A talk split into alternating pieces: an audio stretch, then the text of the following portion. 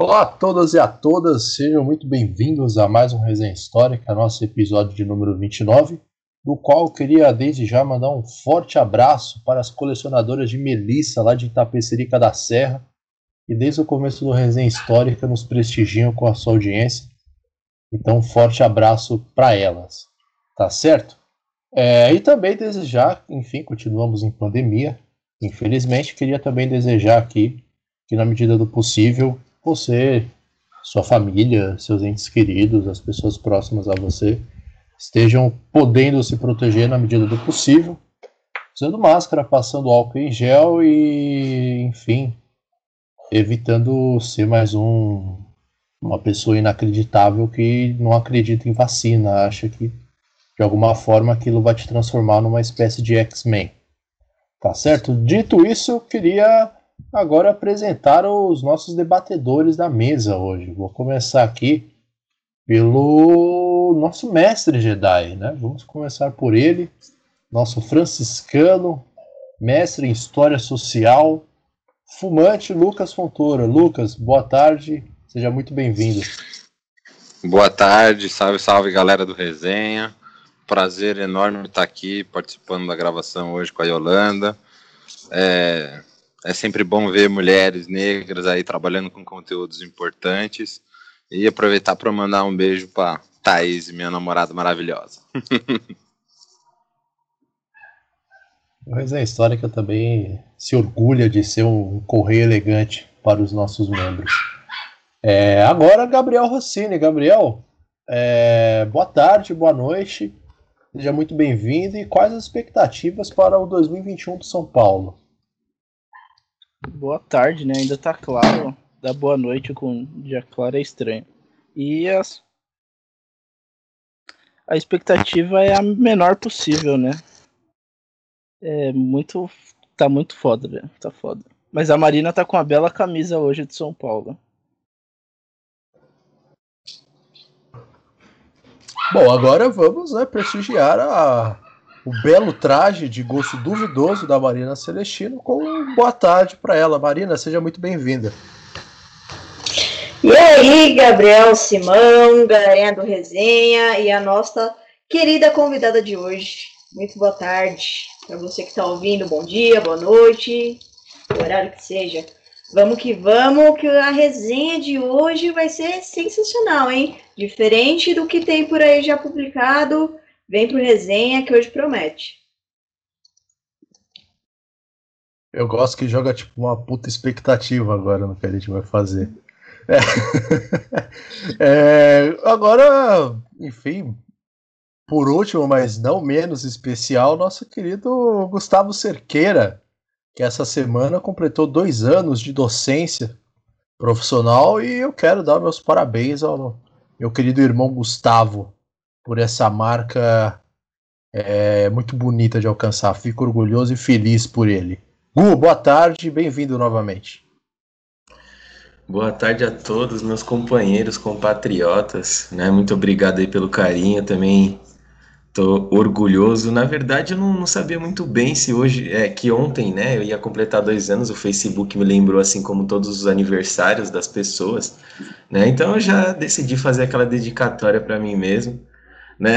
Mas é isso. Eu agradeço muito a Yolanda. É um prazer estar falando com ela novamente, né? E, e a gente está em outra situação, né? Trocando umas ideias assim interessantes. Então agradeço ela, agradeço a todos os resenhas e Vamos que vamos. Boa tarde a todos.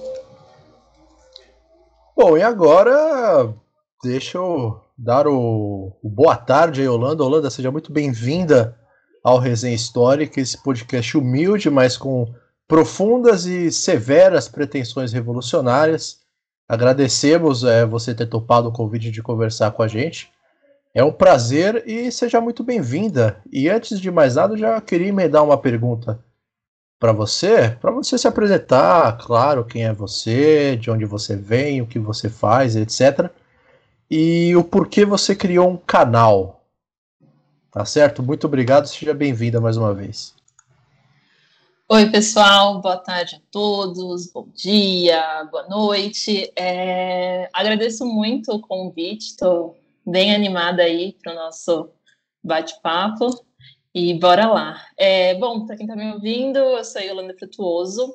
É, eu moro em São Paulo, mas nasci em Guarulhos. É, enfim, eu sou formada em mídias sociais digitais. Comecei fazendo jornalismo, mas tranquei, decidi. Inclusive, meu sonho é fazer história. Tenho essa vontade, deixar registrado aqui. Mas, enfim, ainda com, com, saí do jornalismo e decidi fazer mídias sociais digitais, porque era uma área que eu já trabalhava antes, então é um curso novo, mas é basicamente cuidar do Facebook, Instagram, redes sociais no geral. E a ideia do canal surgiu com o projeto da faculdade, porque a gente precisava criar um produto ou um aplicativo.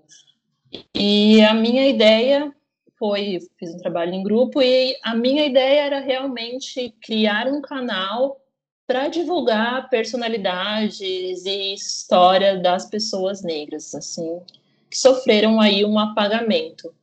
E essa ideia surgiu por conta de observar em grupos do Facebook que eu faço parte, muitas pessoas vindo perguntando: ah, alguém tem indicação de livros negros? Ou então via muitas, às vezes, publicações do tipo, ah, hoje é aniversário da Maria Carolina de Jesus, você sabe quem foi ela? Ou então trazia alguma informação e muito baseada em leitura, tudo, e eu falei, ah, por que não tentar transformar tudo isso, todos esses arquivos, em formato de vídeo, de um jeito acessível e de uma forma que fique espontânea para todos. Então, na, ideia, na época da faculdade, o nome do canal ainda era outro, Hoje eu dei uma afinada e agora eu estou seguindo mais ou menos na linha que eu quero o canal, com memes, vídeos curtos, mas que traga a informação de uma forma leve, descontraída e que fixe na memória das pessoas. Acho que essa era a ideia. É a ideia, inclusive. É, deixa eu te perguntar uma coisa, antes de passar a palavra para Marina, é, que, enfim, nessa sua fala inicial me veio na cabeça essa questão. Como que você vê, ou como que é essa, essa relação com as pessoas através da mídia social? Eu sei que é uma pergunta meio injusta porque ela abrange, assim, acho que uma infinidade de coisas. Mas é, mas é algo que vira e mexe, passa na cabeça de todos nós aqui do Resenha. Enfim, nesse um ano e pouco que a gente está se aventurando no, no ramo da comunicação, digamos assim é essa relação entre as pessoas, porque a gente tem a impressão de que o consumo ele está imediato demais até. Eu queria saber de você que trabalha especificamente nessa área de mídia, como que se dá um pouco essa relação? Olha, é uma relação de amor e ódio, porque as redes sociais chegaram para difundir muita coisa, aproximar muito as pessoas, então, eu acredito que hoje o empoderamento negro que estamos vivendo agora ajudou muito pela questão da internet, esse imediatismo das coisas. E por mais que seja, né, bom esse imediatismo, esse as coisas também passam e ficam velhas muito rápido. Então, é difícil você construir algo sim nas redes sociais, é complicado, mas também é algo muito volátil, sabe? É muito, é muito doido. Então, a gente, quando né, nos ensinamentos da faculdade, a gente sempre procura sempre aproximar você do seu público mais forte possível e ser você, porque por mais que seja, sei lá, outras pessoas estejam fazendo a mesma coisa, é o seu jeito, como você passa a mensagem que faz com que as pessoas cativem e sigam e, e acompanhem o seu trabalho. E nas redes sociais tem muito de se você não é visto, você acaba passando de lado, você acaba sendo esquecido. A mesma coisa com a questão do volume de informações que recebemos o tempo todo. Então, é complicado ser criadora de conteúdo se você é criadora de conteúdo e tem outras questões também para fazer, sabe? Coisas pessoais, trabalho, tudo. Então você não consegue se dedicar tão bem quanto se você tivesse só tempo para isso. Então é uma relação muito de amor e ódio, sabe? Por mais que eu amo estar fazendo isso, tem todas essas questões também, porque eu não consigo me dedicar somente a isso. Então é, é bem uma balança, sabe? Eu fico nesses eternos dois moods. E, e é bom ser você, trabalhando com mídia social, é, é bom ser você é, relacionado com visualizações, porque você falou, vive de visualização, né? vive de rapidez de informação. Então é, acaba sendo bom você ser você o tempo todo dentro do meio digital? Olha, eu prefiro ser eu mesmo. Então, às vezes eu falo, ó, oh, gente, semana tá corrida, o mês tá corrido, não consegui produzir o conteúdo que eu queria. Eu sou sincera porque eu não vivo só disso, eu tenho um outro trabalho também, então não dá para me dedicar 100% a isso. E ficar posando de uma imagem, fazendo outra cena, não é comigo, sabe? Eu acho que não dá para sustentar esse perfil o tempo inteiro, sabe? Uma hora ele vai cair, aí eu acho que é pior de tudo. Então, acho que é importante ser sincero em todos os fatos, com o público que me acompanha, que me segue. E eu já vi que é uma galera que, mesmo se eu fique uns meses sem postar, quando eu posto, o pessoal vai lá, elogia e isso me dá motivação para continuar, sabe? Então, acho que é um pouco disso. Eu tento ser o mais verdadeira possível com aquilo que eu estou me comprometendo a fazer, com o que eu vou mostrar ao público e tento ser sincera, sabe? Não procuro ostentar uma coisa que não sou eu. Maravilha. É, Marina, por favor, sua vez agora e desculpe ter roubado um pouco do seu tempo. Bem, muito bem apresentado a Yolanda e, cara, muito legal o nome do canal, né? Afrobetizando, que porrada que você dá. Você teve uma sacada muito boa nisso. E conforme você foi se apresentando, eu fui pensando aqui, né? Em relação à sua formação, que é voltada para mídia, é, essa articulação, né? E você começou a fazer jornalismo, só que não terminou. Como que é para você fazer uma investigação histórica, né? O que te levou a fazer esse tipo de, de investigação, né? Será que como você se sentia? Estou, será que estou pisando num, num, num ambiente, num espaço que não é meu? Como que eu vou encarar isso? Quais foram as suas limitações e desafios que você encontrou dentro dessa pesquisa, né? E por que trabalhar a história? Porque você poderia trabalhar em outras perspectivas, né? É, é aquilo, né? Ah, dá para contar o mesmo ocorrido com de várias formas, né? E eu achei interessante isso. Porque você tem a história do Martin Luther King, você trabalha a questão da capoeira, aí tem um outro vídeo que é sobre a primeira engenheira do Brasil, e, é, e é, não é voltada a curiosidades, é voltada a processos históricos, né? E aí, conforme foi avançando, o que, que você achou que tinha que melhorar? Qual o caminho que você tinha que traçar? Conta isso pra gente. Tá certo. Ó, se eu esquecer alguma coisa, você me fala, tá? Mas vamos lá. É meio doido isso, né? Eu larguei a faculdade de jornalismo e tô seguindo numa área aí totalmente de pesquisa, de perguntar e sei lá, acho que talvez eu era muito nova para fazer uma faculdade e entrei, não era muito o que eu queria e decidi saí. Falei, ah, não tô feliz, vou sair, sou nova ainda, acho que dá tempo para correr atrás do prejuízo. É, o curso de, que eu fiz de mídias sociais me ajudou muito, assim, me deu muito uma base de analisar fatos, analisar métricas, traçar perfis, me deu muito essa essa base, sabe? E aí, em cima disso, eu consegui sempre ler muito, porque eu sempre gostei muito de ler. Então, sempre que surgia uma curiosidade, eu ia lá, pesquisava e ia a fundo. E é assim. Acho que eu perdi o fio da meada, gente. Fica tranquila, vamos lá. Por que o perfil da história? Por que o caminho da história? É, como eu via sempre, né, nas, nas minhas redes sociais, sempre via as indagações das pessoas e esse crescente movimento do empoderamento negro. E aí eu, eu sempre olho por dois lados. Tem toda a questão estética, então, de nos orgulhar da nossa cor, do nosso nariz, o cabelo, E tem também o empoderamento intelectual, que isso eu acho que é a chave de toda coisa e é algo que a gente não aprende na escola. Eu lembro que as minhas aulas de história eu tive professores incríveis, só que era sempre a história do negro escravizado e eu sempre ficava, pô, a gente não fez nada mais do que isso, só chegaram lá, colocaram a galera no navio, trouxeram para cá e pronto, acabou, sabe? Então, as aulas de história eram até angustiantes para mim, porque eu falava, caramba, sabe? Tipo, a galera é da mesma cor que a minha, então eu também sou negra, porque isso também, gente, é um outro parênteses, assim, quando eu me entendi como pessoa negra, tudo mudou na minha vida. Mas eu sempre olhava para a questão na escola e falava, tá, o que, que as pessoas negras fizeram de fato? É só escravidão, ninguém decidiu se juntar e, sabe?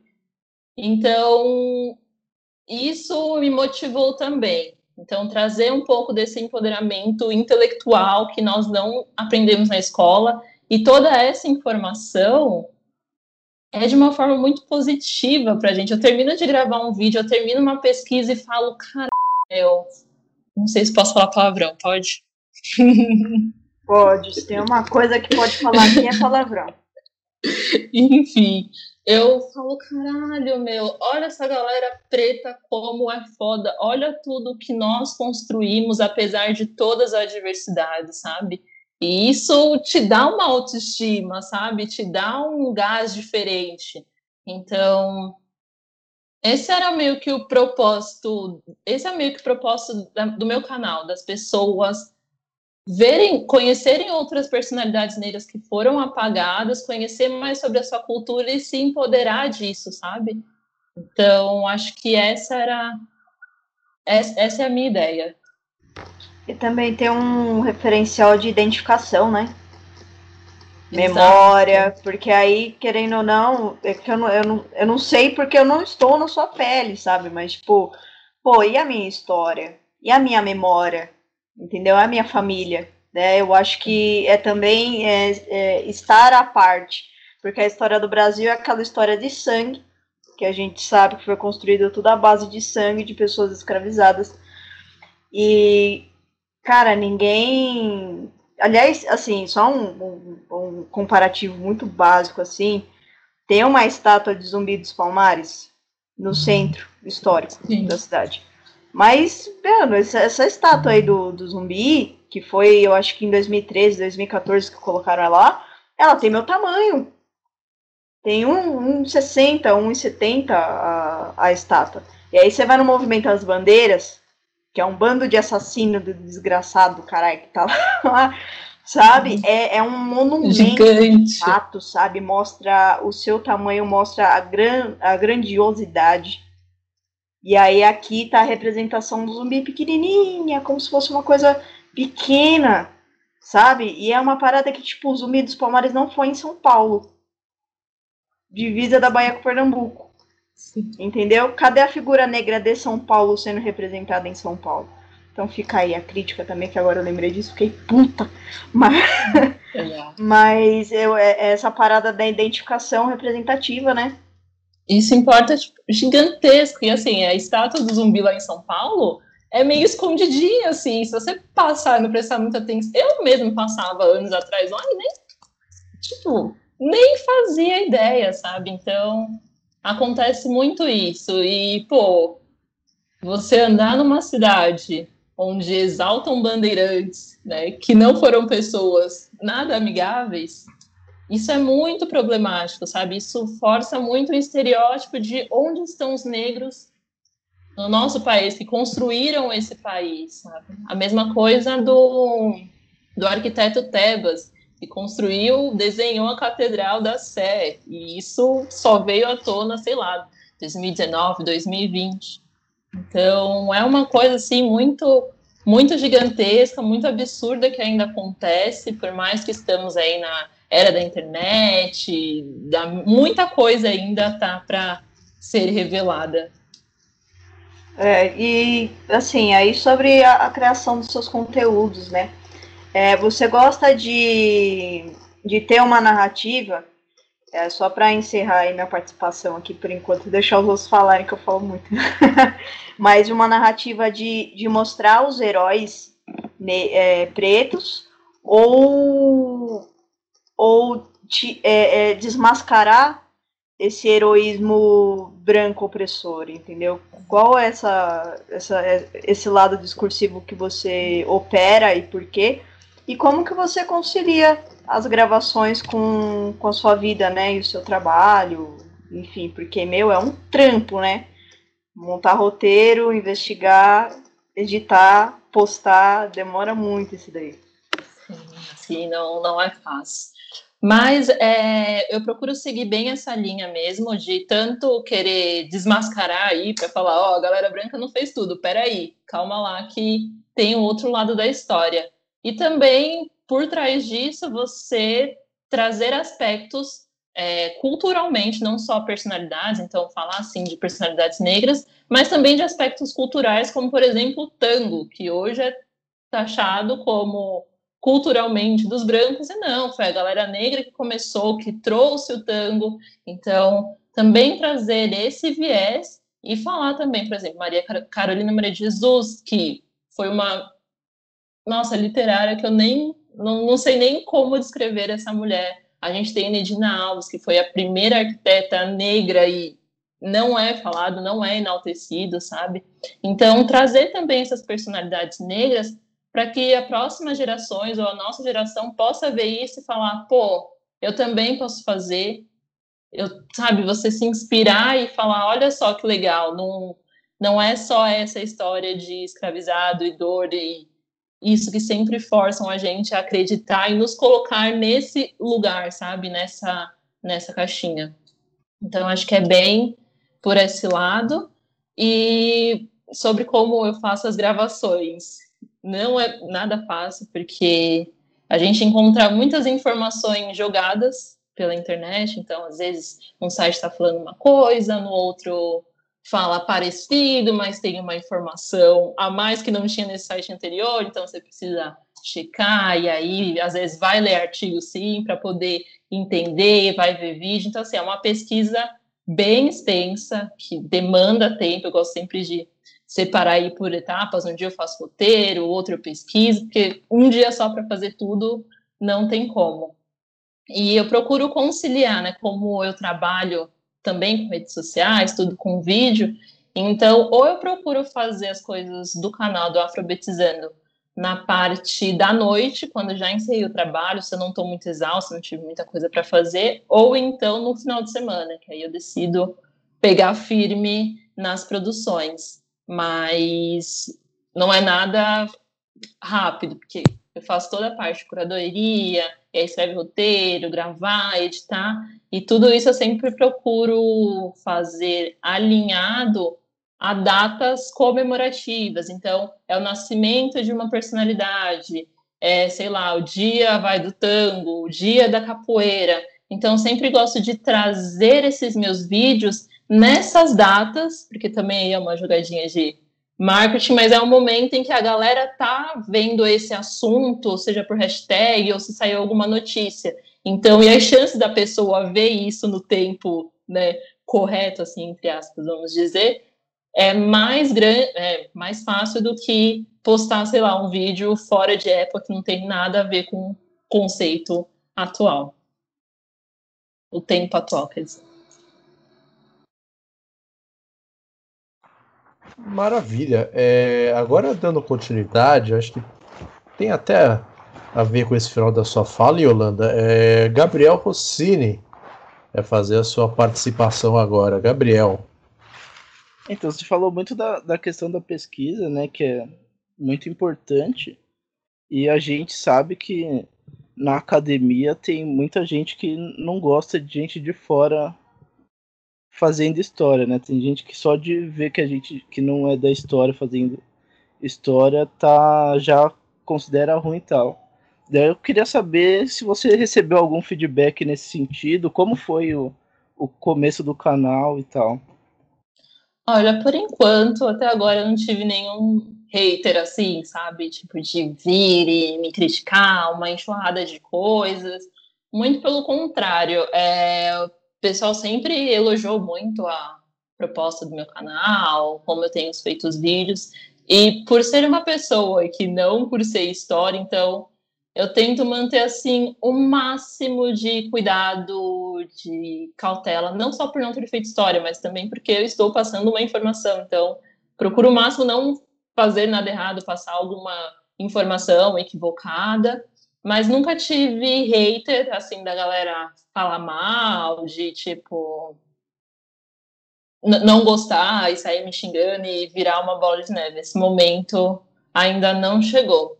Teve uma única vez que eu gravei um vídeo sobre a capoeira e aí veio uma veio uma moça no meu direct assim falar comigo, mas assim super tranquila, porque ela faz ela joga capoeira também, e aí ela me falou só que a diferença né, da capoeira de Angola e a regional. Mas assim, foi numa linha muito tranquila, elogiou meu trabalho, falou que gostou bastante, mas nunca tive haters ainda.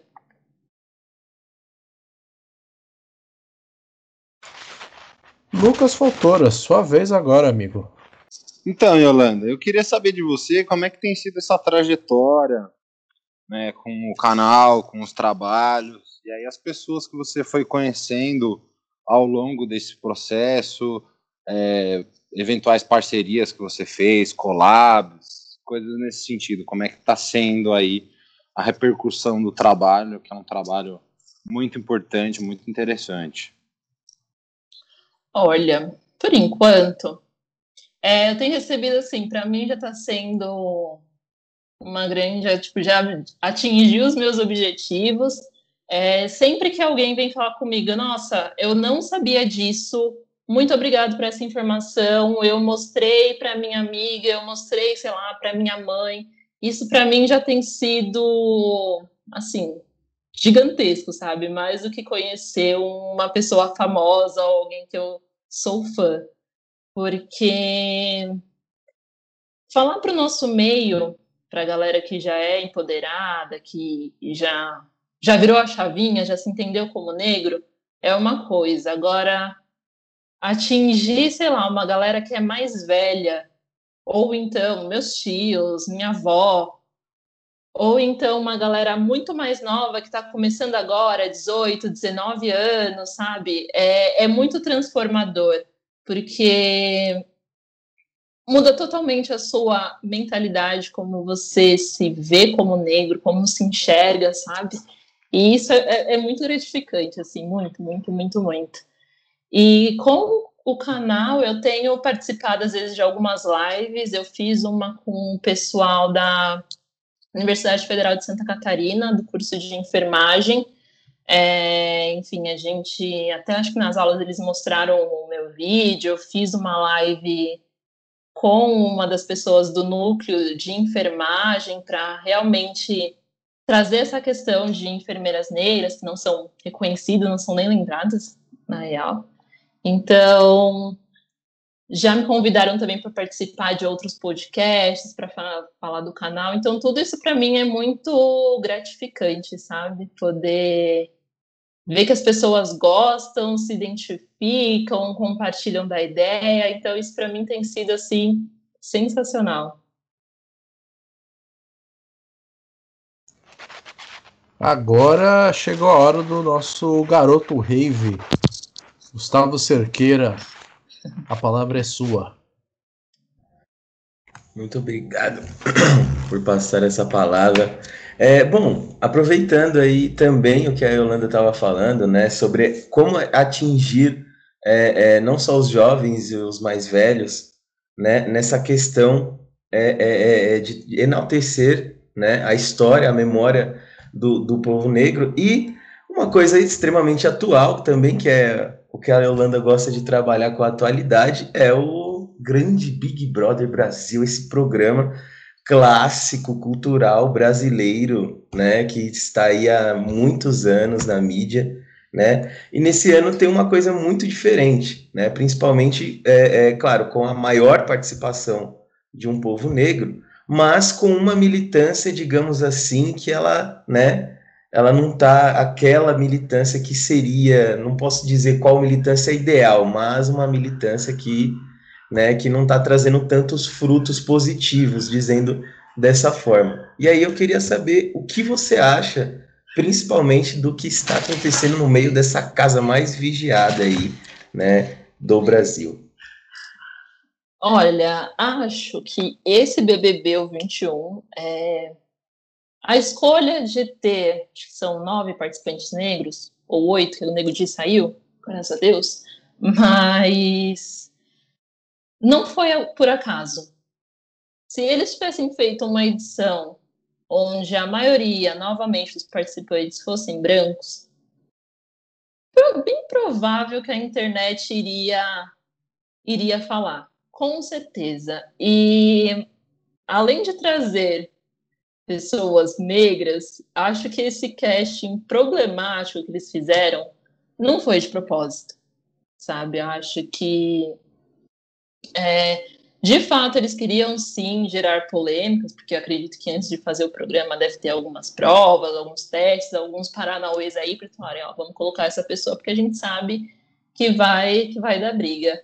E nisso tudo está sendo, de certo fato, um serviço para a galera negra, porque você acaba passando a imagem de que as pessoas militantes são chatas, são evasivas, e até reforçando o estereótipo de pessoas negras raivosas, sabe? Então, não é à toa que eles estão fazendo essa jogada, não é à toa que eles colocaram pessoas que fossem tão problemáticas nesse ponto. Mas é isso que me preocupa, porque é a imagem que se tem do negro, porque você acaba colocando sempre o negro numa caixinha de que todos nós somos iguais, sabe? Então, esse estereótipo acaba, entre aspas, representando todos os negros, e não é assim, sabe?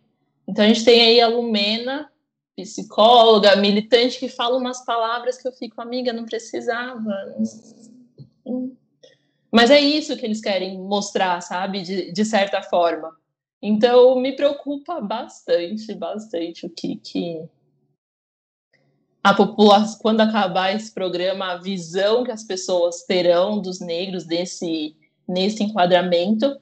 E é muito triste tudo isso, sabe? Eu não vou não vou passar pano para ninguém, falar que estava certo e não sei o quê, mas é muito triste porque essa era uma oportunidade em que nós tínhamos, de certa forma, mostrar realmente que, olha, temos sim as nossas diferenças, mas que também é, é o certo pelo correto, sabe? É o certo pelo certo, e não excluir o amiguinho, fazer violência psicológica. E essas coisas não enquadram nem nas pessoas serem negras. Isso é de pessoa. Tem pessoas brancas também fazem esse terror psicológico. Só que a questão é, toda vez que é uma pessoa preta, ela é dez vezes mais cobrada. Então, é dez vezes mais que você vai gerar mídia, que você vai gerar polêmica, porque é sempre assim, é histórico isso, sabe? Então, é muito triste isso porque nós somos cobrados para sermos os melhores, mas também quando erramos, pronto. É aquela vira mídia, polêmica por várias semanas e isso que vai gerando audiência e gera mais grana, lucro e fica nesse, nessa bola de neve. É, Queria só, que... o Gabriel, rapidinho, fazer um comentário da, na fala da Yolanda. Eu vi no, nos stories do Instagram, era algum vídeo do TikTok, eu não sei o nome da menina influencer que fez, que aí tava problematizando esse negócio da Lumena.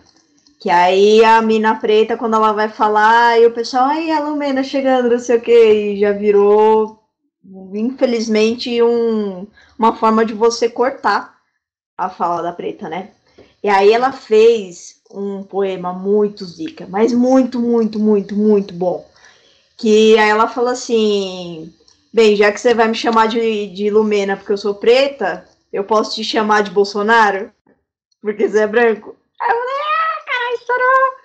E, e é isso, mas é, eu acho que também essa, essa pressão que vocês estão sofrendo agora ele tá abrindo para um campo chato de discussão, mas infelizmente vocês têm que ficar lutando porque existe um bando de idiota ainda no Brasil, né? Mas para quebrar, quebrar não, deitar raiz do racismo, vai ter que ter esse debate por mais trocentos anos até virar gerações e todo mundo mudar o discurso, né? Mas é, você é, acha que que essa vazão dá para aproveitar assim para construir uma nova imagem da militância? Ou não? Acho que dá, mas depende de onde essas pessoas estão. Porque o Big Brother tem uma visibilidade assim gigantesca. E nós temos nas redes sociais outros canais de pessoas divulgando seus livros, participando, sei lá, do Roda Vida e mas não tem o tanto de impacto que tem o BBB, que atinge assim todas as classes, sabe? Todo mundo assiste BBB. Então, a militância pode até estar diferente, mas para onde que chega? Para quem chega, sabe? Então, às vezes é mais isso. E às vezes, às vezes não, mas acho que vale mais. Acho, acho não sei tenho minhas dúvidas. Mas talvez um trabalho efetivo longe dos holofotes, você vai atingir uma parcela da população. No BBB você atinge gigantescamente. Então, acho que é essa a maior questão. Será que no próximo BBB eles vão colocar quais perfis de pessoas negras? BBB é uma armadilha, então, né? Dá pra gente colocar dessa forma. É um produto de entretenimento que vive em cima do, do conflito em pessoas dentro de uma casa, então acho que, enfim, não, tem, não tinha como eles escolherem pessoas que têm ali um, não vou dizer caráter, mas assim, questões de empatia, de realmente é, ter o um mínimo de respeito e educação pelo outro, sabe? Porque Aqui fazer um comentário, pessoal. Eu nunca, nunca vi alguém ser expulso de uma mesa de almoço, sabe? Sim. E assim, eu fiquei pensando, foi cara, que negócio absurdo. Tipo, o país inteiro viu essa cena, cara. Sabe? Você foi expulso de uma forma que. Eu não sei, gente. Não sei. Tipo, sabe? É um negócio muito pancada. Depois você colocar em xeque a bissexualidade de uma pessoa, como se fosse uma estratégia de jogo. Gente, foi beijo que eles deram, sabe? Acho que a última coisa que poderia ser pensado até fora da casa é que puta, sido uma estratégia, sabe? Mas acho que acho que é aquilo que o que o Brau fala desde que o mundo é mundo, sabe? Quando você é preto, você tem que ser duas vezes melhor desde pequeno, né? Acho que acho que é isso. E eu queria perguntar para você, Yolanda. Eu ia te chamar de Lumena agora, desculpa. É, eu queria perguntar para você, Yolanda. É, se você já percebeu, enfim, ao longo dessa sua trajetória, profissionalmente, pessoalmente, se você já foi enquadrada dentro de algum desses estereótipos que se tem sobre a mulher negra. Porque o homem negro, enfim, a gente tem a noção de que é o cara violento, é o perfil potencialmente criminoso, é o cara que pô, vai roubar seu celular e blá blá blá. Uhum. A mulher negra é a mulher raivosa. Queria saber se em algum momento você já percebeu que te enquadraram assim, é, e, e se isso trouxe alguma diferença no trato que tiveram com você? Eu sou uma pessoa muito tranquila, assim, muito. Nossa, acho que até demais às vezes. Então. E, e isso também me faz podar, de certa forma, se isso também não é uma forma como a sociedade meio que projeta as mulheres para serem calmas, tranquilas, não sei o quê, sabe? Então, às vezes eu fico analisando essas coisas. Mas, por exemplo, uma outra questão que enquadram muito tanto mulheres negras como homens negros é a questão da hipersexualidade, porque a gente vem aí de um processo desde a escravidão, que existiam as fazendas de sexo, onde homens negros participavam de orgias, porque eram obrigados, e sem contar a questão é, das mulheres negras também, que eram estupradas, enfim, um, é uma questão bem bem forte, bem presente nisso, que aí você começa a olhar relacionamentos e até em que momento a pessoa gosta de mim ou a pessoa está comigo só porque eu sou negra e a questão de não querer me apresentar para a família porque eu era negra, sabe? Então, comigo era só para sair escondido e com a pessoa branca, sei lá, passava um, dois meses, assumia o lançamento com uma pessoa branca. Então, foi mais nessa questão, assim. Hoje eu namoro tudo, então é, são outras, outras questões. Mas eu percebia muito essa questão da hipersexualização. Então, a partir do momento que eu comecei a me entender como pessoa negra, comecei a me entender como uma mulher e me relacionar, e aí eu comecei a perceber essas questões. E as pessoas em volta a mim, amigas negras que eram mais linha de frente, assim, mais entre aspas, né, nesse estereótipo raivoso, eu falo, meu, você tá querendo, só tá impondo um, uma decisão dela, um desejo dela, e não necessariamente que ela tá sendo uma pessoa raivosa por querer, sei lá, um direito. Se fosse uma mulher branca fazendo o mesmo, será que teria, seria atrelado a esse estereótipo, sabe? Então, mais nessa linha. E isso é uma droga, porque o tempo todo você fica se podando, porque se você for um pouquinho mais exaltada, pronto, você mancha a imagem que tem das pessoas negras, sabe? Então é muito complicado, às vezes você se sente pisando em ovos. Entendi, entendi. É... Agora, enfim, Vamos voltar aqui pro roteiro, porque senão eu acabo comendo o tempo de, de fala do pessoal. Gabriel, você está aqui como próximo da fila. Sua vez agora de perguntar. É, vamos, vamos seguir o roteiro, mas não fugindo muito dessa, dessa questão, né? É, enfim, vocês, a Marina falou sobre a questão de chamar as, as mulheres pretas de Lumena, né? Que é um, um apagamento do discurso, é um, é uma coisa que pode ser considerada racista, né? Acho vamos falar sobre isso, sobre a questão da hipersexualização. Eu queria falar como você trabalha com redes sociais, como é isso nas redes sociais. É, bom, você trabalha no Catraca Livre, lá deve receber mensagem de ódio todo dia, né? Por ser um, um veículo mais progressista tal. Então, e na internet é muito fácil, né? Uma pessoa uma pessoa se esconder. Então, eu queria saber como você vê essa questão do, do racismo nas redes. Olha, é... na questão da catraca, é, a gente às vezes recebe mais hate do tipo. Ah, é uma pessoa LGBT, sei lá, fazendo sertanejo, sabe? Que queernejo. Aí a galera se dói um pouquinho. Ou se é tipo uma pessoa negra sendo protagonista aí a pessoa já se dói porque tá cinco minutos sem falar de uma pessoa branca. Mais nessa linha, mas hater assim na catraca nunca nunca sofri e também eu recebo elogios, mas aí tipo eu já fico pensando na questão da hipersexualização, mas não tento me prender muito nisso.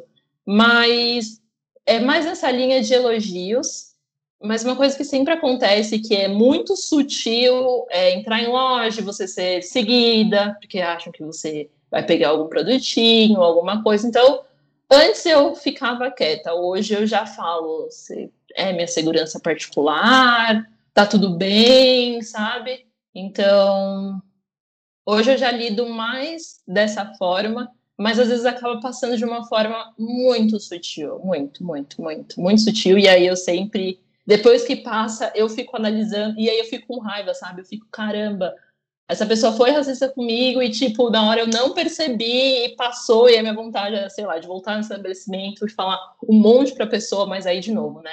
Reforçar aquela coisa de ser uma pessoa raivosa.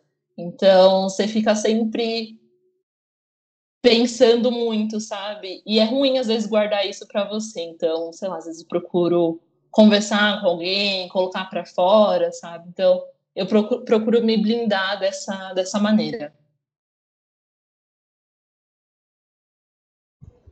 É, eu, eu putz, pra mim, assim, pessoalmente, é, essa questão da sutileza faz parte do racismo é, é, é, é algo que assim me deixa muito puto, muito, porque é, foge completamente dessa, dessa, dessa visão preconceituosa que se tem sobre o racismo, que é simplesmente eu discriminar uma pessoa ali, e aquilo é racismo, e qualquer coisa fora daquilo é, é um exagero, tô colocando coisa onde não existe, sabe? e isso é algo que me deixa muito, muito puto.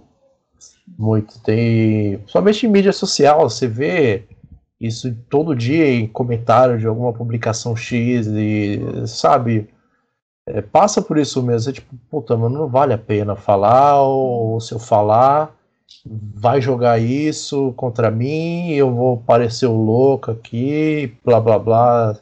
Eu, eu não sei quanto a você, mas me dá preguiça, sabe? Sim, de querer. Dá... Eu vejo, por exemplo, a Ludmilla já sofreu N ataques racistas, a Thaís Araújo também. E assim, é, tentar, uma dica que eu dou, né? Tentar correr, correr para os meios legais, se tipo, puder para denunciar, fazer algo do tipo.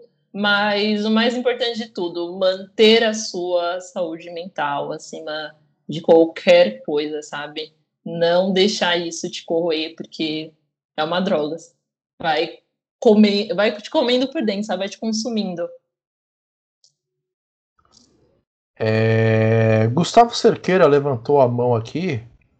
Como a gente está falando em droga, acho que ele quer acrescentar alguma coisa a respeito disso. Gu, por favor. É, bom, entrando um pouco nesse assunto, por exemplo, da gente falar de como foi construído é, é, algumas pessoas relacionadas né, a, a, ao povo negro, principalmente essa questão deles serem raivosos. Né?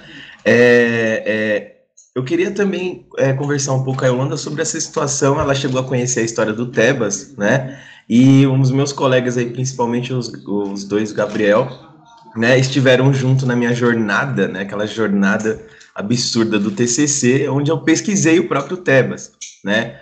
E foi uma transformação muito grande para mim, né? Porque assim, é, realmente, até na escola eu tento, claro, mudar sempre essa situação, porque na escola só se ouve o negro como escravo, como situação de escravo, como situação de ser alguma coisa e não alguém, ou alguém que contribuiu para a cultura brasileira ou para o mundo, né? Então, acho que cabe aqui nós, professores também aqui do Resenha, sempre estar tá mudando essa situação e eu queria que a Yolanda falasse um pouco também de como, por exemplo, essas micro histórias, como a do Tebas, né, que estão vindo à tona, né, porque para mim foi um, você vê um, um escravo, um cara saindo de uma condição de escravo e construindo algo extremamente cultural para São Paulo, que é, né, as torres da Catedral da Sé, não só ela, mas como diversas coisas espalhadas por São Paulo, algumas coisas que talvez nem nós ainda sabemos que ele construiu, né? Então a gente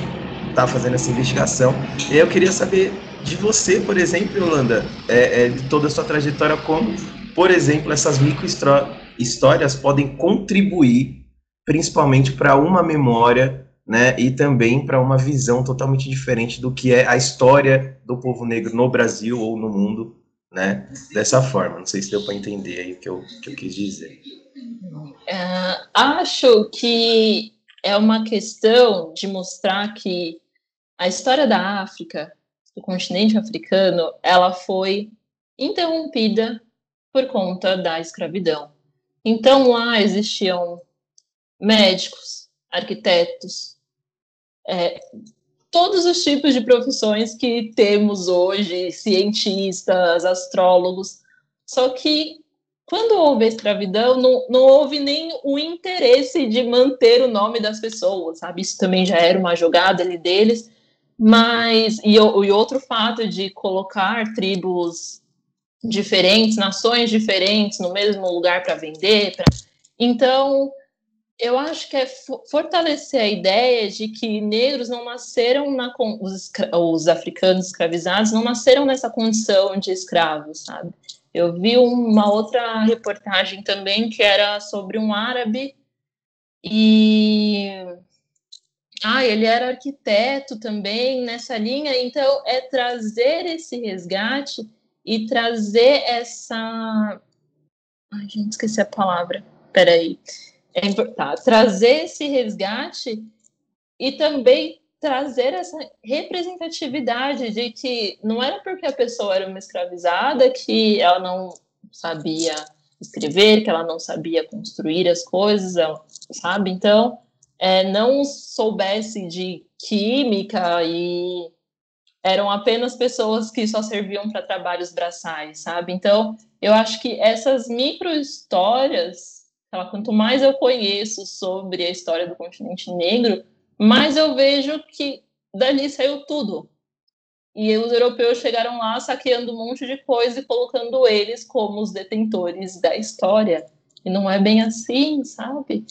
E a, o povo ne, o povo continente africano, ali mais da costa, por ter um clima mais parecido com o nosso, e até o que aconteceu aqui com a questão dos indígenas, vistos como povos ultrapassados, sabe? Como se fossem inferiores por não ter a mesma tecnologia que o homem branco tinha da, da arma, sabe? Então, eu acho que é mais nessa linha. Não sei se deu para responder ou se ficou confuso. Mas um, uma. Eu acho que é um, uma questão assim, a gente pensar também é que quando a gente começa, assim, é, é, essa parada do resgate, né? Vamos resgatar uma memória, vamos fuçar na história, vamos levantar. Só que vocês já perceberam que o distanciamento, quando você busca uma questão da, da colonização, colonização é século XV, século XVI, né? Que aí você vai falar do, do tráfico no ultramar, você vai ter essa discussão a nossa sociedade ela tem permanências dessas políticas né, de, de, de navegação, mas eu acho curioso o quanto a sociedade na narrativa e na historiografia ela se esforça em buscar o século XV do que o século XIX.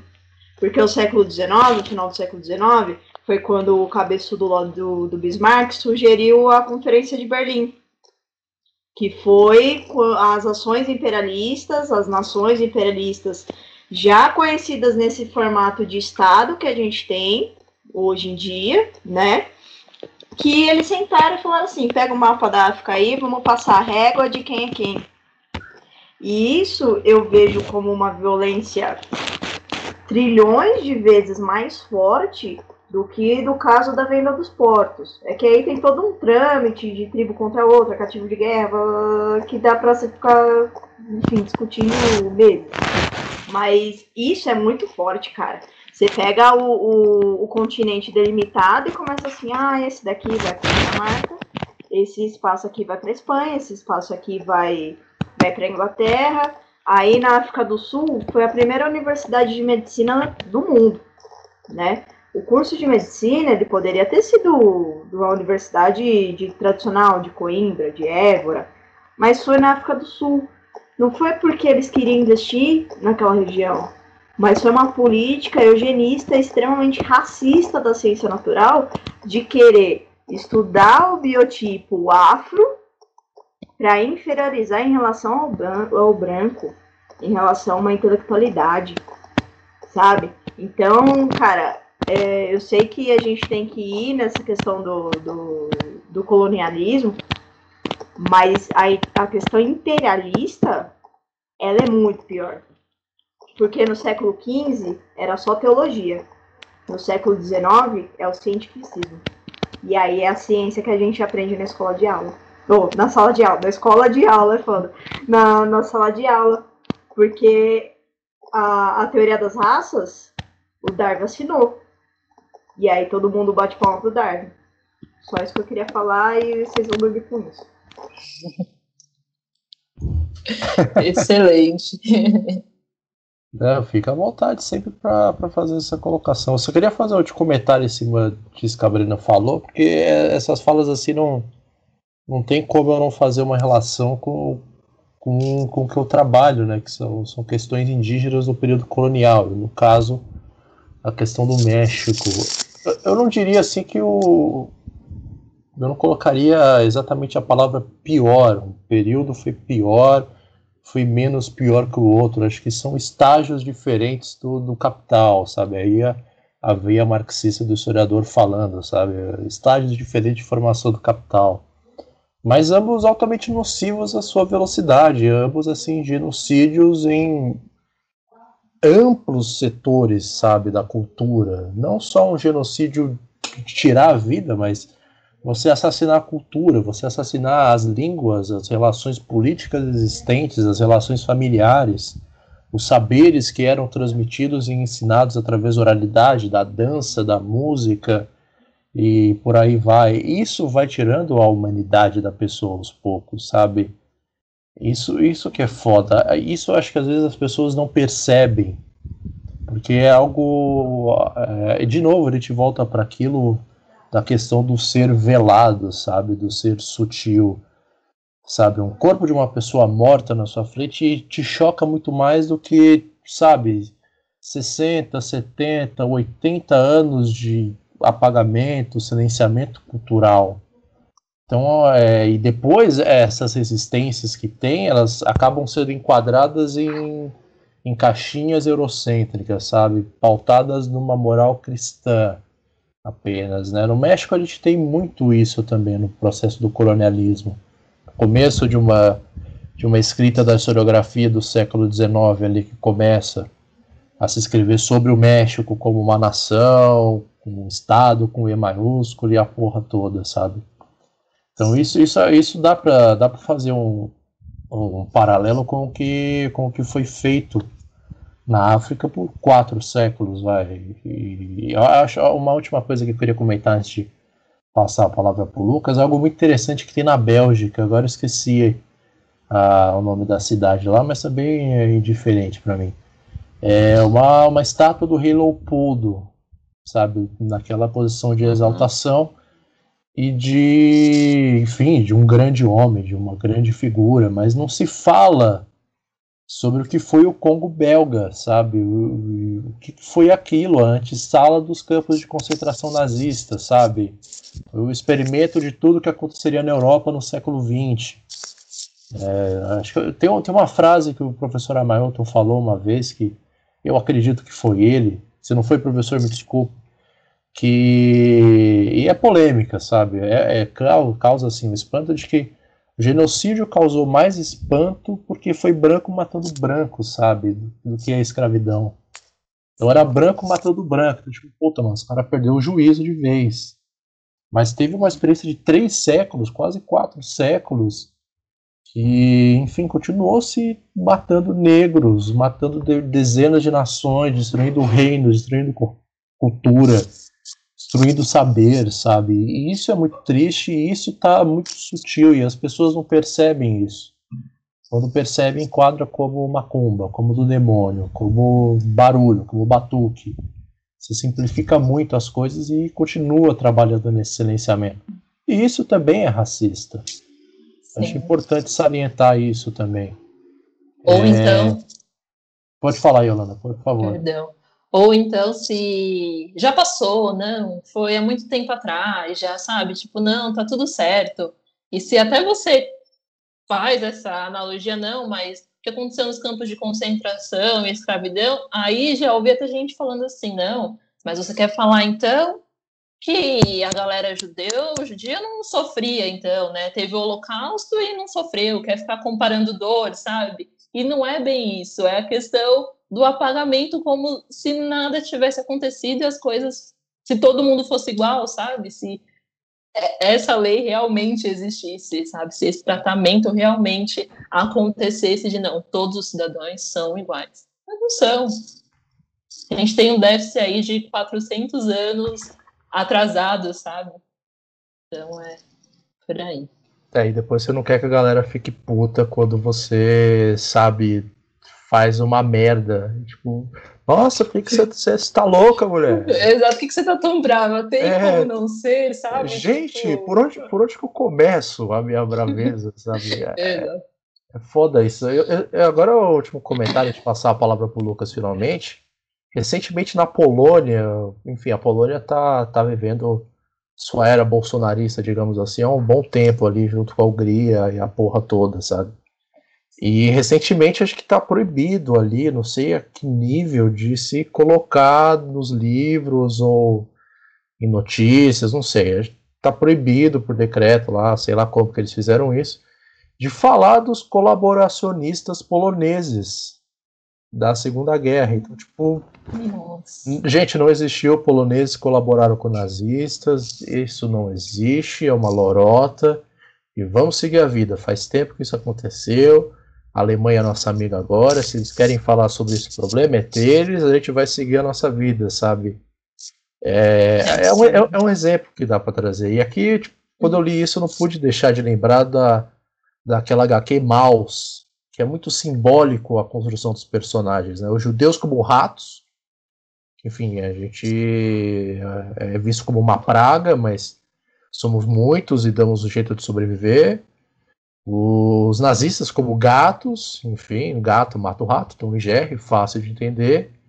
E os poloneses como porcos, sabe? Tipo, é muito forte essa colocação de dizer, não, cara, eles não, não foi só vítima, eles também ajudaram. Não é tudo 880. Tem política naquilo, tem diálogo, sabe? E, as, e coisas como essa, decretos como esse na Polônia apagam essa memória, ferem a memória da própria Polônia e dos judeus, sabe? Então é, é, é foda isso, é foda. E depois as pessoas não querem que você fique puta da vida. Difícil, né? Difícil, né? É, e aí você tem que contar até cinco. É, Lucas Fontoura, falando em contar até 5, alguém que raramente perde a cabeça, é sua vez agora de falar. Olha, então, né, é, a Marina comentou, né, sobre essa questão até da própria divisão do continente africano, e a gente sabe o quão complicado é, né. E é justamente essa história, né, a Yolanda comenta bem, né, tipo, ai, mas foi tanto tempo já, né, Falei, então, eram conflitos já muito anteriores quando aconteceu essa, essa cisão, né? Você pega o mapa do continente africano, você vê linhas retas divididas, assim, tipo, claramente.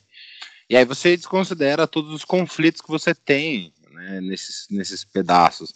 Então você acaba por unir em alguns territórios tribos que foram rivais desde sempre, né, e divide tribos que sempre foram pertencentes com uma linha, como se agora eles não fizessem mais parte um do outro. E é extremamente complicado, porque, ah, mas isso já faz muito tempo. É, mas esses conflitos continuam acontecendo até hoje. É, esses processos, eles continuam aí até hoje. Né? Então não tem como a gente falar, né? A gente sempre tem que fazer esse resgate, tem sempre que fazer esses apontamentos, né, para trabalhar justamente essa importância. E a minha pergunta é um pouco nesse sentido. Na verdade, é um, um elogio à, à, sua proposta com os vídeos.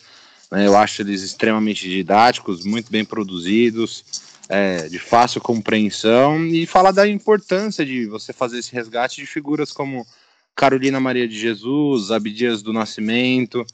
Né? A Carolina Maria de Jesus tem sido né, notada aí nos últimos períodos, nos últimos tempos agora, porque passou a ser uma leitura obrigatória de vestibular, né? E aí a gente tem toda essa, essa luta gigantesca por trazer, né, de tirar essas personalidades desse apagamento histórico, mas que ainda faltam, com certeza, inúmeros trabalhos, inúmeros resgates de várias personalidades. E aí você fala também em outro vídeo né, das enfermeiras negras, né, e a gente sabe, né, principalmente a, o quão machista é a nossa sociedade, o quão patriarcal é a nossa sociedade. Né. Em, outro, em outro episódio aqui a gente comentava com a Ana né, sobre a Anise da Silveira, né, que foi mulher, aluna de Jung, que tentou modificar o tratamento psiquiátrico aqui no Brasil, e a gente sabe da, do quão as mulheres são apagadas, do,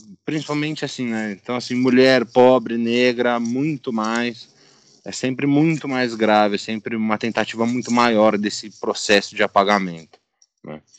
Então, eu queria que você comentasse um pouquinho aí, né, da questão dessa, desse resgate aí dessas personalidades nos vídeos e parabenizar, assim, né? Eu assisti alguns dos vídeos hoje com, com a Thaís, minha namorada, e a gente achou maravilhoso, assim, para indicar, inclusive, para garotada quando a gente está dando aula.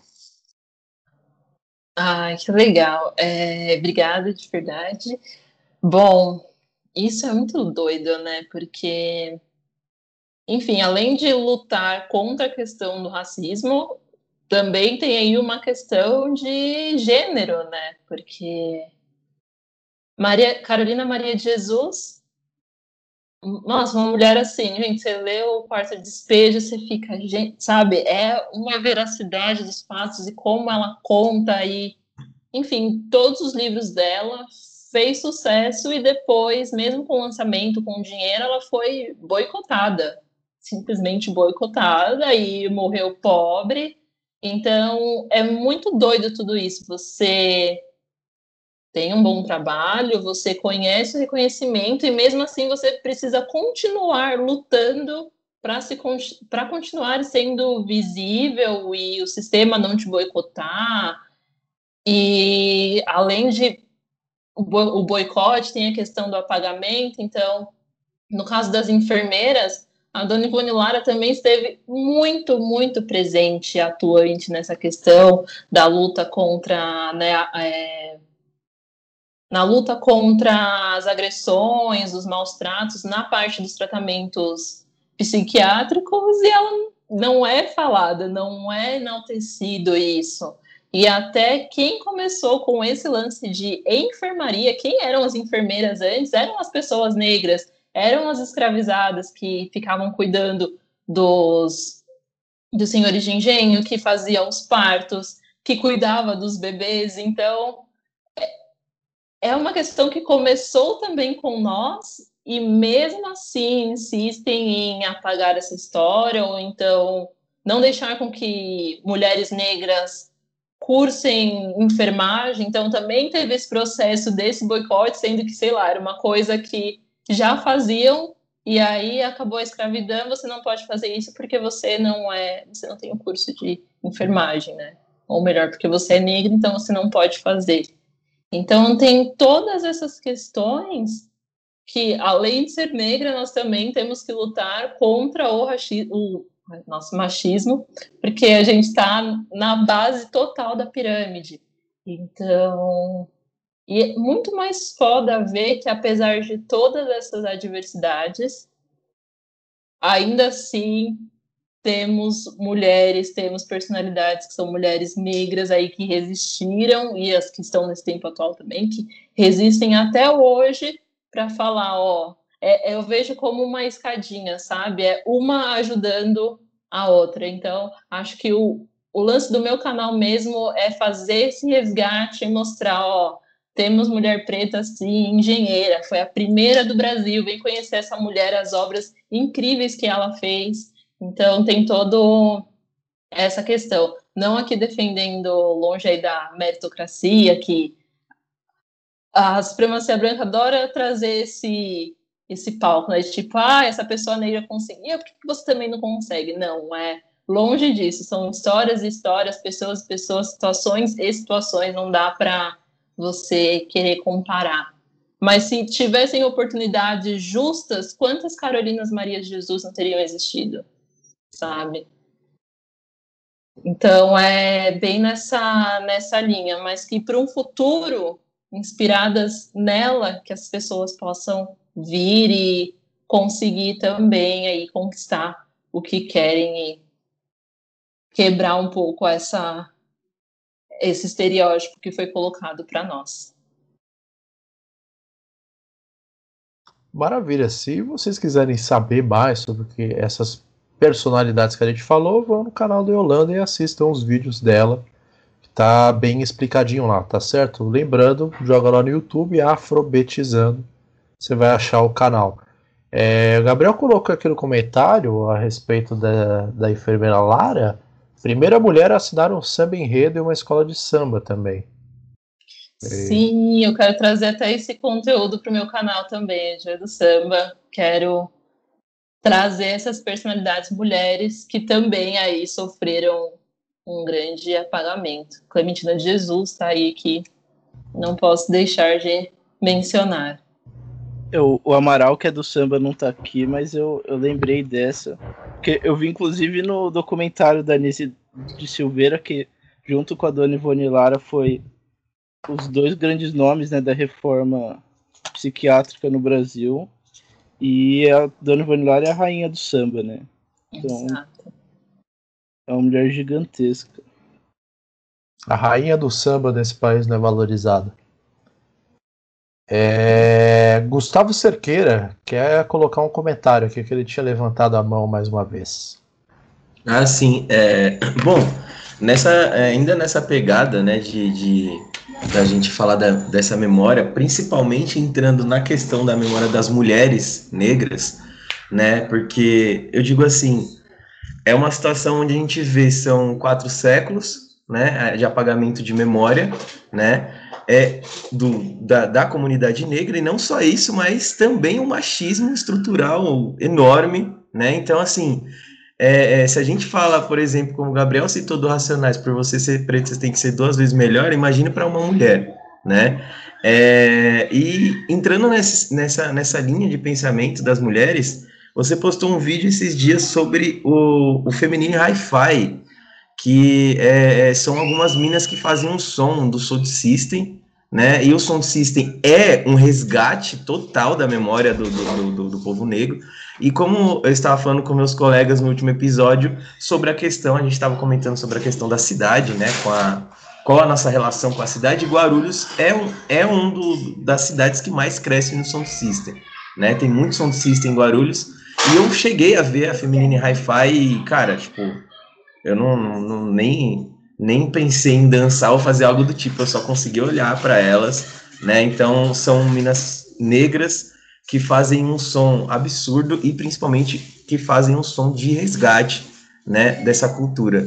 E aí eu queria saber se você já viu, provavelmente já viu a Feminine Hi-Fi, e o que é a Feminine Hi-Fi, por exemplo, nesse âmbito, né, é, dessa questão de resgate, né, da memória dessa comunidade. É, eu já vi uma apresentação delas no, na virada cultural, não lembro, não lembro de qual ano, mas para quem aí está ouvindo e está meio perdido na roda, Feminine Hi-Fi é um grupo de mulheres que elas propagam é, as festas de sistema de som, que são aquelas festas, aquelas caixonas gigantes que do, e que tocam diversas vertentes do reggae. Então tem dubstep, tem sound system, sound system que é a festa, dancehall. E normalmente essas festas, elas sempre foram organizadas por homens, desde o seu início ali, que surgiu na Jamaica, e mesmo vindo para se expandindo para outros lugares, inclusive na Inglaterra, que lá também tem, é, e aqui para o Brasil, continuou sendo majoritariamente onde os homens tocam, e elas mesmas já me falaram que assim não tinham espaço para elas tocarem as músicas delas, discotecarem, então decidiram se juntar e criar aí é, uma festa organizada e aí promovendo também outras minas, tanto DJs como cantoras de reggae também. Elas têm um selo musical onde elas é, fazem toda a produção, gravação de, de cantoras de reggae. Então, isso é muito interessante porque você fala, gente, normalmente quando fala em reggae, a primeira pessoa que vem na sua cabeça é Bob Marley. Acabou. E as outras cantoras de reggae, sabe? Onde estão essas mulheres também? Então, novamente, tem gente que vem com um discurso: nossa, é só para mulher, é só. Mas os caras também não deixam a gente chegar, sabe? Tipo, não dão o espaço, não, não valorizam, porque tem essa questão do machismo, do homem querer fazer. De... E não, sabe? Mulheres podem tudo, fazemos de tudo. Então, é, é, bem essa questão. E a importância de ter um coletivo onde mulheres vão poder, tipo, uma se ajudar a outra, porque se for para esperar dos caras, isso não vai acontecer, entendeu? E tem mina muito foda produzindo, fazendo. Então, é importante ter esses espaços, sabe? Para que outras mulheres possam olhar e falar: não, também vou fazer, eu também consigo. E, e entra toda a questão da representatividade aí novamente. Excelente. É, e seguimos, seguimos. Tem a pergunta que está programada aqui do, do nosso Gustavo. Já segue aí no embalo, Gu.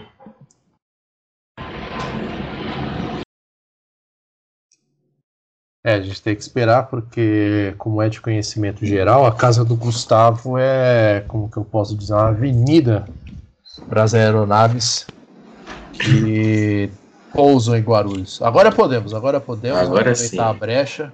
Pau na máquina aí.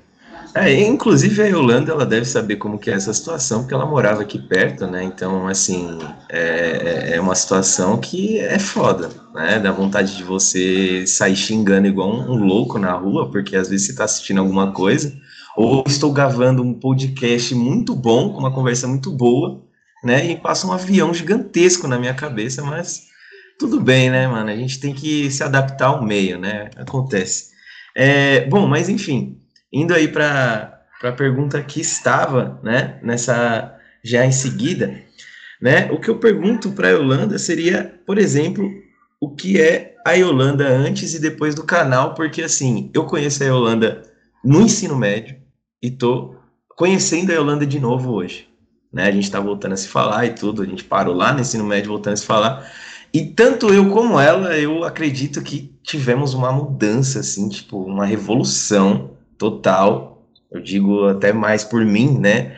Mas eu, eu vejo algumas coisas também seguindo a Yolanda aí no, no, nas redes sociais. Eu vejo que tivemos uma revolução, né? É, é, em nossas vidas, né? Nessa passagem de tempo. E aí eu queria saber como é a Yolanda antes e depois, né? Do, do Afrobetizando.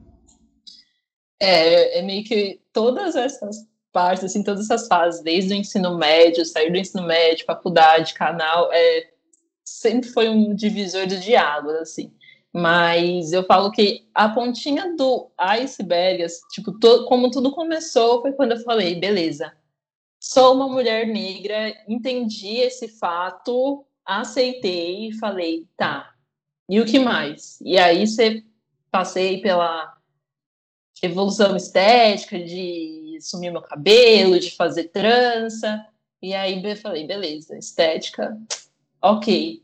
E o que mais? E aí veio a questão do canal, que abriu assim muito a minha cabeça e foi o que eu falei no início do podcast, que realmente é, é o empoderamento intelectual, que a estética é legal, é bonita, é tudo, mas o que você consome, o que você aprende, muda tudo. Muda tudo, a sua visão de ver as coisas, de se entender no mundo como pessoa negra, sabe? E aí você olhar certas coisas e, e isso não te incomoda, não te incomoda, não te ferir mais, sabe? Então, seja na questão de, sei lá, uma campanha publicitária onde só tem pessoas brancas. E aí você olhar e falar assim, pô, será que eu não sou uma pessoa bonita? Hoje eu olho e falo, meu, ok, beleza, tipo, nada demais. E aí vem da questão do aprendizado, de você conhecer a sua história e procurar saber mais. Então, antes, se eu só comprava livros de autores brancos, agora eu penso, não, eu vou comprar livro também de um escritor negro.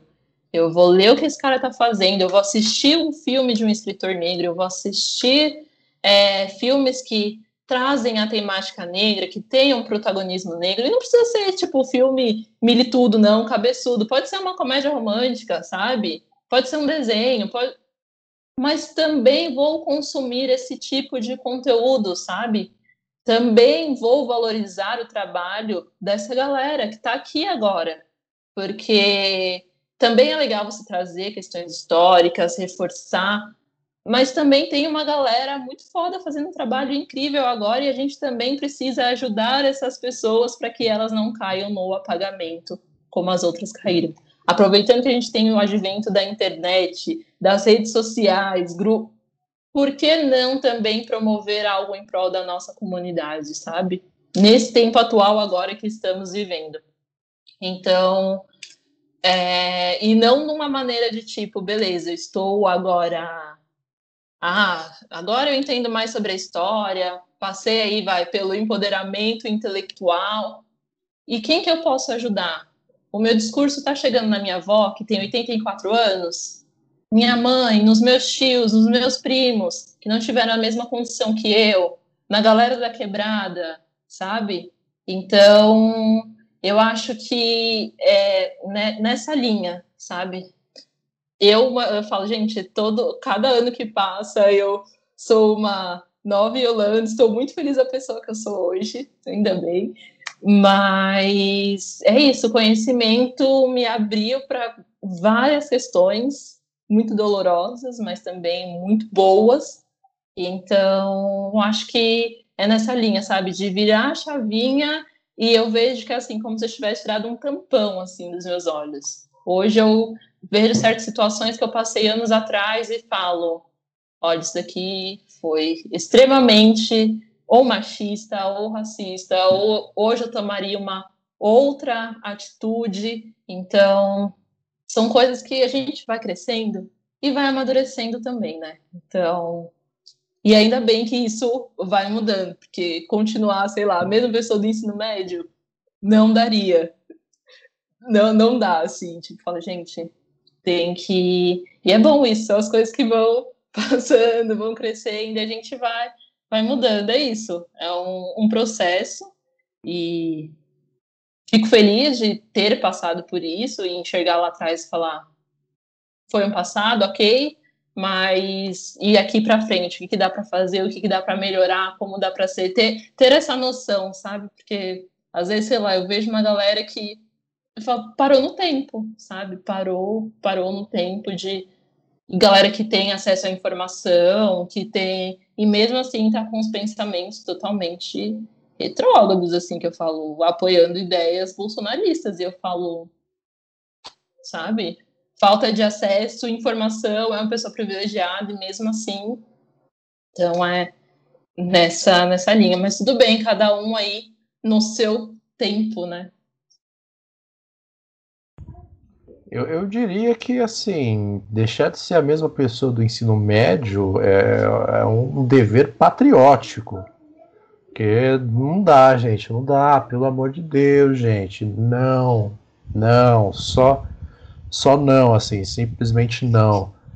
É, eu queria fazer uma última pergunta para a Yolanda aqui.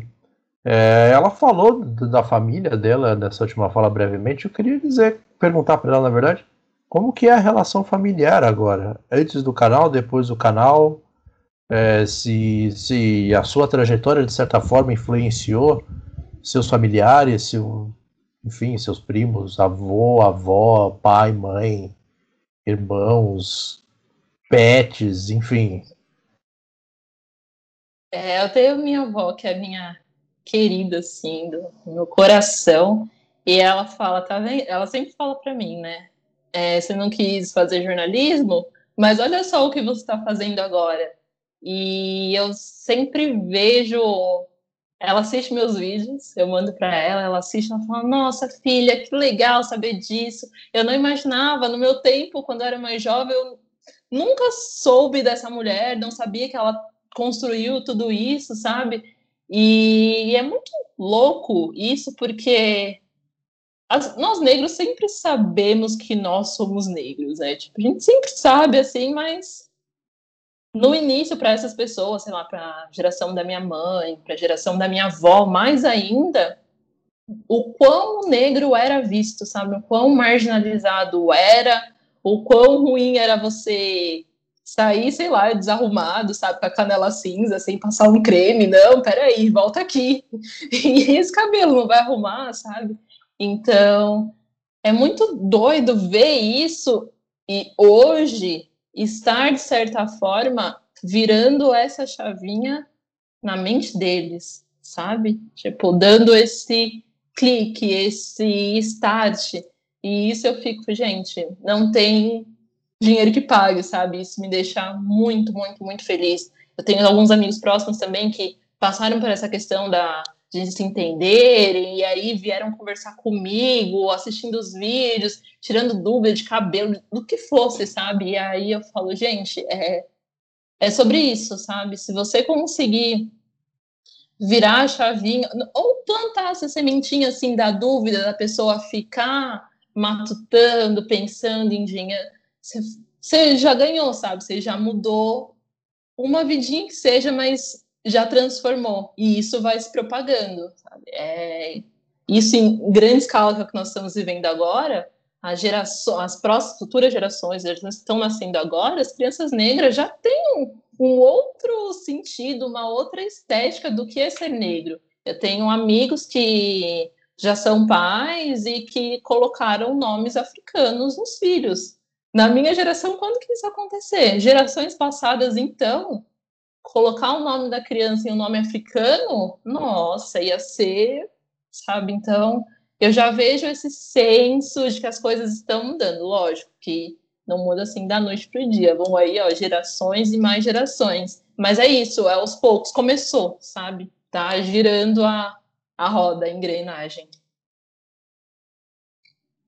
Maravilha, excelente. É, mas como tudo que é bom acaba, e hoje assim foi bom demais, e é, essa hora de conversa passou que a gente nem percebeu, vamos agora pro, pro nosso encerramento, né? Já para nossa sessão de indicações. E eu vou começar hoje com o nosso querido Lucas Fontoura, que está ficando sem bateria no celular, porque obviamente ele é um gado do iPhone.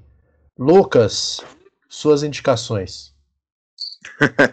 Apesar de ser um gado do iPhone, eu estava aqui louco para dar tempo de fazer as indicações, que são indicações importantes. Né? Eu vou indicar o trabalho da Bell Books, então peguem aí qualquer obra da Bell Hooks, leiam, porque ela é maravilhosa. Eu sempre friso a importância também de ler Angela Davis, né? espero que os nossos ouvintes estejam lendo Angela Davis, estejam lendo Léria Gonzalez, e mais recentemente que estejam lendo o trabalho do Silvio de Almeida, mas queria indicar também uma literatura, né? Eu queria indicar os livros da Shimamanda Ngozi Adichie, que eu acho maravilhosa, né? E a minha filhota Poliana sempre devorou os livros dela, são maravilhosos, são histórias fantásticas assim. Então a minha indicação vai nesse sentido, né? E apoiar aí sempre, né, a divulgar os trabalhos autorais de pessoas negras, trabalhos sérios aí comprometidos como o trabalho da Yolanda, o trabalho do Vini e dos amigos aí que a gente conhece, que a gente acompanha. Sempre apoiem aí os amigos. Maravilha, maravilha. Agora pode passar o resto da noite carregando seu iPhone na tomadinha. É... Yolanda agora, Yolanda, suas indicações. É de mais nada, poxa, agradecer imensamente a sua participação aqui. Foi foi uma conversa maravilhosa. Eu adorei fazer parte dessa conversa.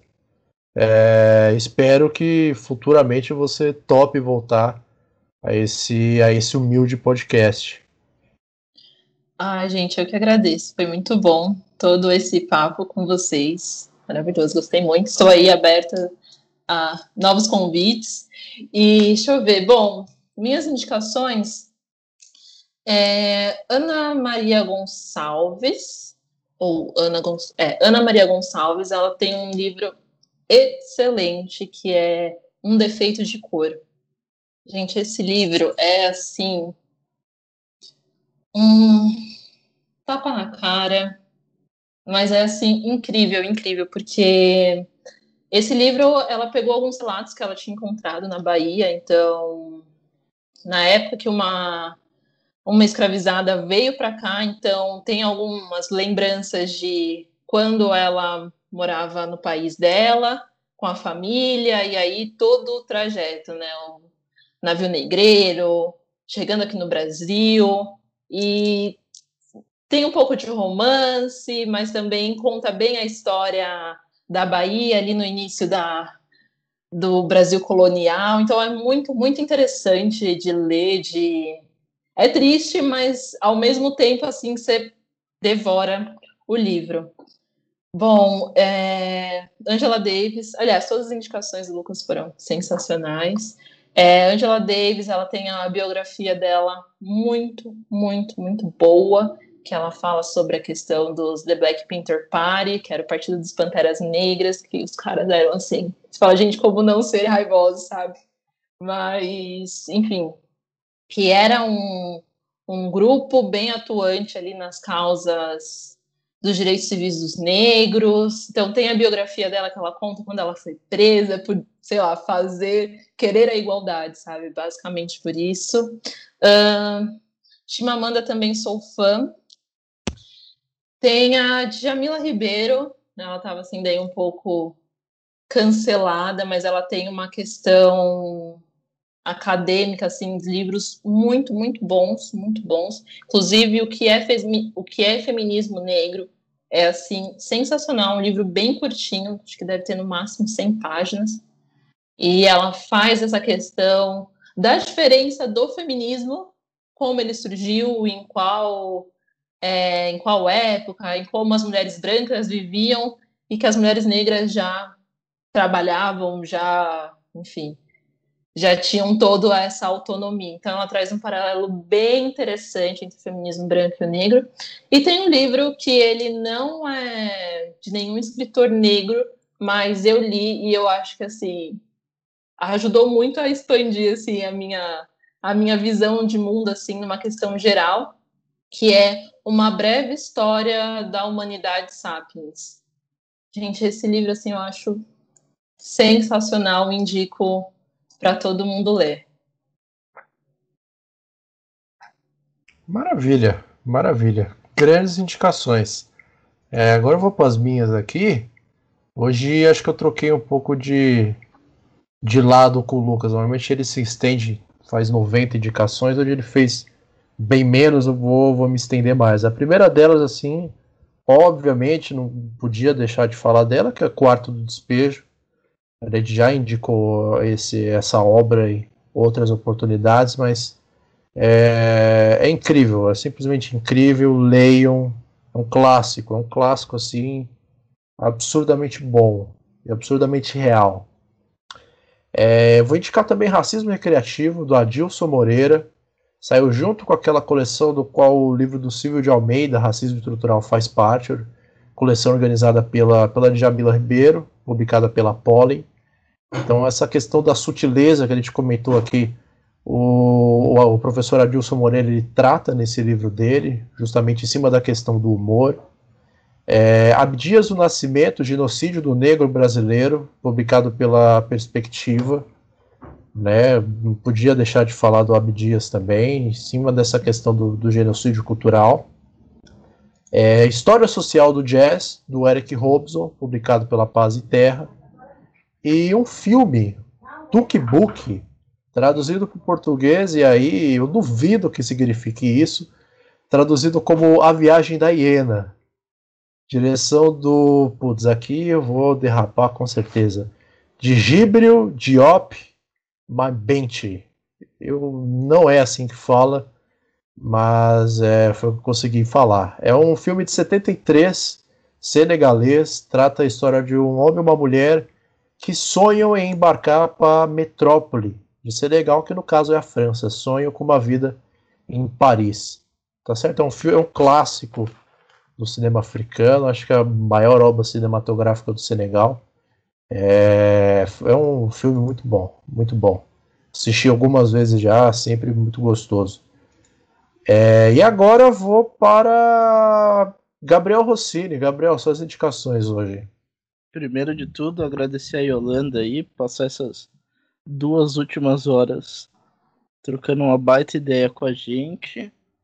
Eu vou deixar aqui dois livros do Francis Fanon, que foi um psiquiatra e filósofo político marxista que nasceu numa colônia francesa. Eu vou deixar o Pele Negra e Máscaras Brancas e Os Condenados da Terra que aqui a gente falou sobre a questão, sobre uma questão mais psicológica, né, do se descobrir negro, ele toca bastante nisso, de como a colonização afeta essa questão psíquica também.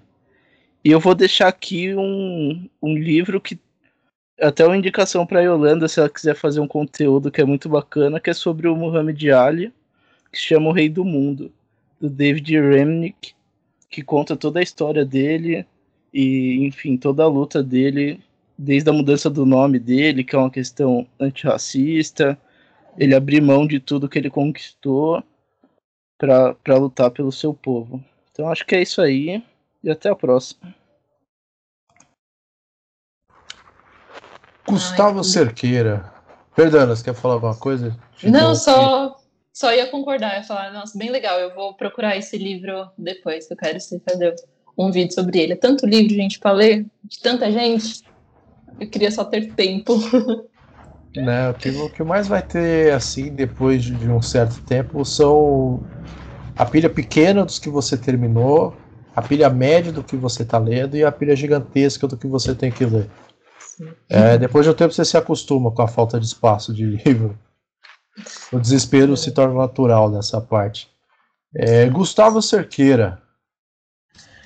Bom, é isso, né? É, primeiro eu também quero agradecer muito a Yolanda, foi uma participação fenomenal. Eu sempre, sempre tive uma admiração por ela, ela sempre foi uma pessoa muito, muito legal, tipo, em toda a trajetória que a gente esteve juntos aí principalmente no ensino médio e tudo mais, agora mudou tudo, mesmo assim, é, é, é, é, eu, eu, sigo ela aí pelas redes e tenho uma admiração total e gostei muito de, de ter conversado, né, e agradeço muito dela ter participado.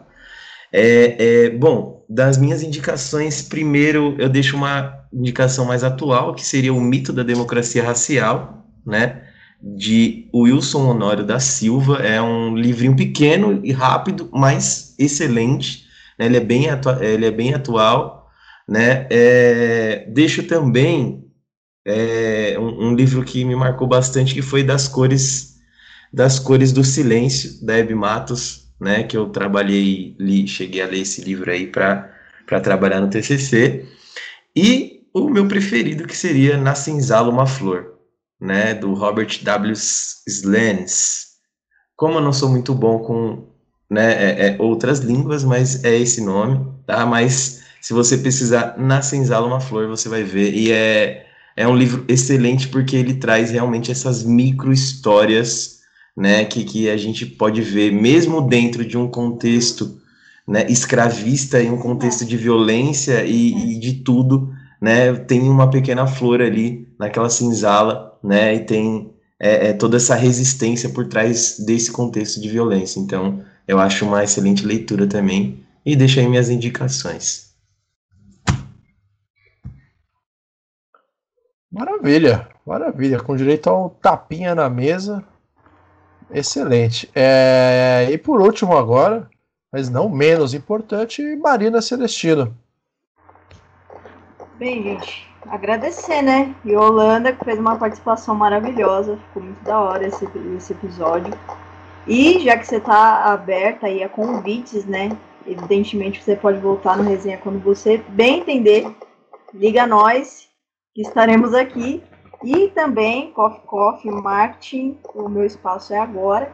Eu tenho um canal no YouTube, e mas está centralizado agora mais no no Instagram por conta de tempo de produção, chamado História Underline no Papo, que eu trago essa questão da história por, é, contada por baixo, sabe? Tipo, pô, vamos falar do, da, da independência do Brasil, vamos falar de Dom Pedro? Não, não vamos falar de Dom Pedro. Vamos falar de outras figuras que representem o povo brasileiro, de fato, né? Que ele gere essa identificação. Então aí já fica o convite para você estar tá participando desse projeto comigo. Indicações, vamos lá. Bem, Pancada na Orelha, Sobrevivendo do Inferno, tanto o álbum quanto o livro. O livro foi lançado pela Companhia das Letras em 2018 e estava na lista de leituras obrigatórias da Unicamp. Olha onde o Racionais chegou, hein?